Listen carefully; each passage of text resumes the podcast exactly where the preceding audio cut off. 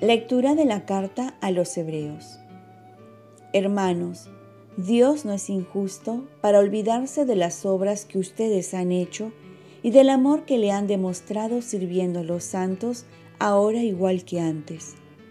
Deseamos que cada uno de ustedes demuestre el mismo empeño hasta el final, para que se cumpla la esperanza de ustedes, y no sean indolentes, sino imiten a los que, con fe y perseverancia, consiguen lo prometido. Cuando Dios hizo la promesa a Abraham, como no podía jurar por alguien mayor que él, juró por sí mismo, diciendo, Te llenaré de bendiciones y te multiplicaré abundantemente. Abraham, perseverando, alcanzó lo prometido. Los hombres juran por alguien que sea superior que ellos y, con la garantía del juramento, queda zanjada toda discusión. De la misma manera, queriendo Dios demostrar a los herederos de la promesa la inmutabilidad de su designio, se comprometió con juramento para que por dos cosas inmutables, en las que es imposible que Dios mienta, cobremos ánimos y fuerza los que buscamos refugio en Él, aferrándonos a la esperanza que tenemos delante, la cual es para nosotros como ancla del alma segura y firme, que penetra más allá de la cortina del templo, donde entró como precursor por nosotros, Jesús, sumo sacerdote para siempre, según el rito de Melquisedec. Palabra de Dios. Salmo responsorial. El Señor recuerda siempre su alianza. Doy gracias al Señor de todo corazón en compañía de los rectos en la asamblea. Grandes son las obras del Señor, dignas de estudio para los que las aman. El Señor recuerda siempre su alianza. Ha hecho maravillas memorables. El Señor es piadoso y clemente. Él da alimento a sus fieles, recordando siempre su alianza. El Señor recuerda siempre su alianza envió la redención a su pueblo, ratificó para siempre su alianza. Su nombre es sagrado y temible. La alabanza del Señor dura por siempre. El Señor recuerda siempre su alianza.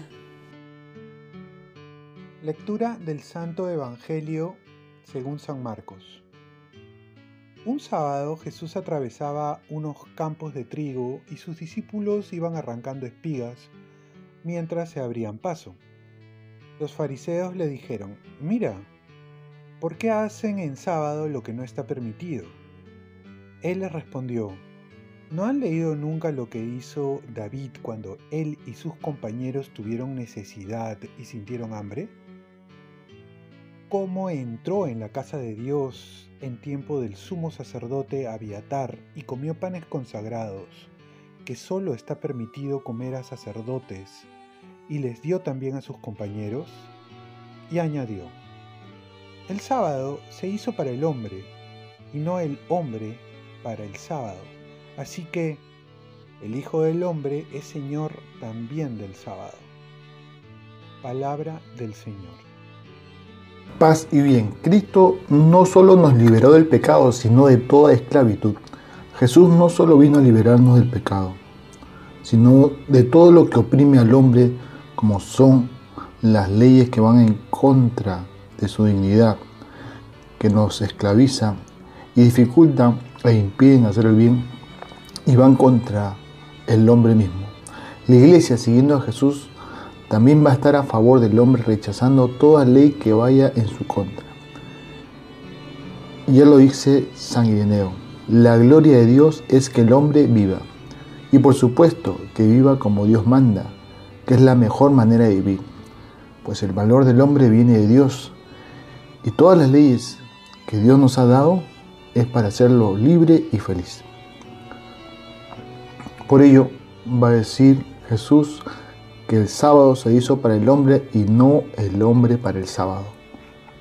Jesús va más allá. El Evangelio nos hace ver que las leyes tienen cierta autoridad cuando la dan los hombres.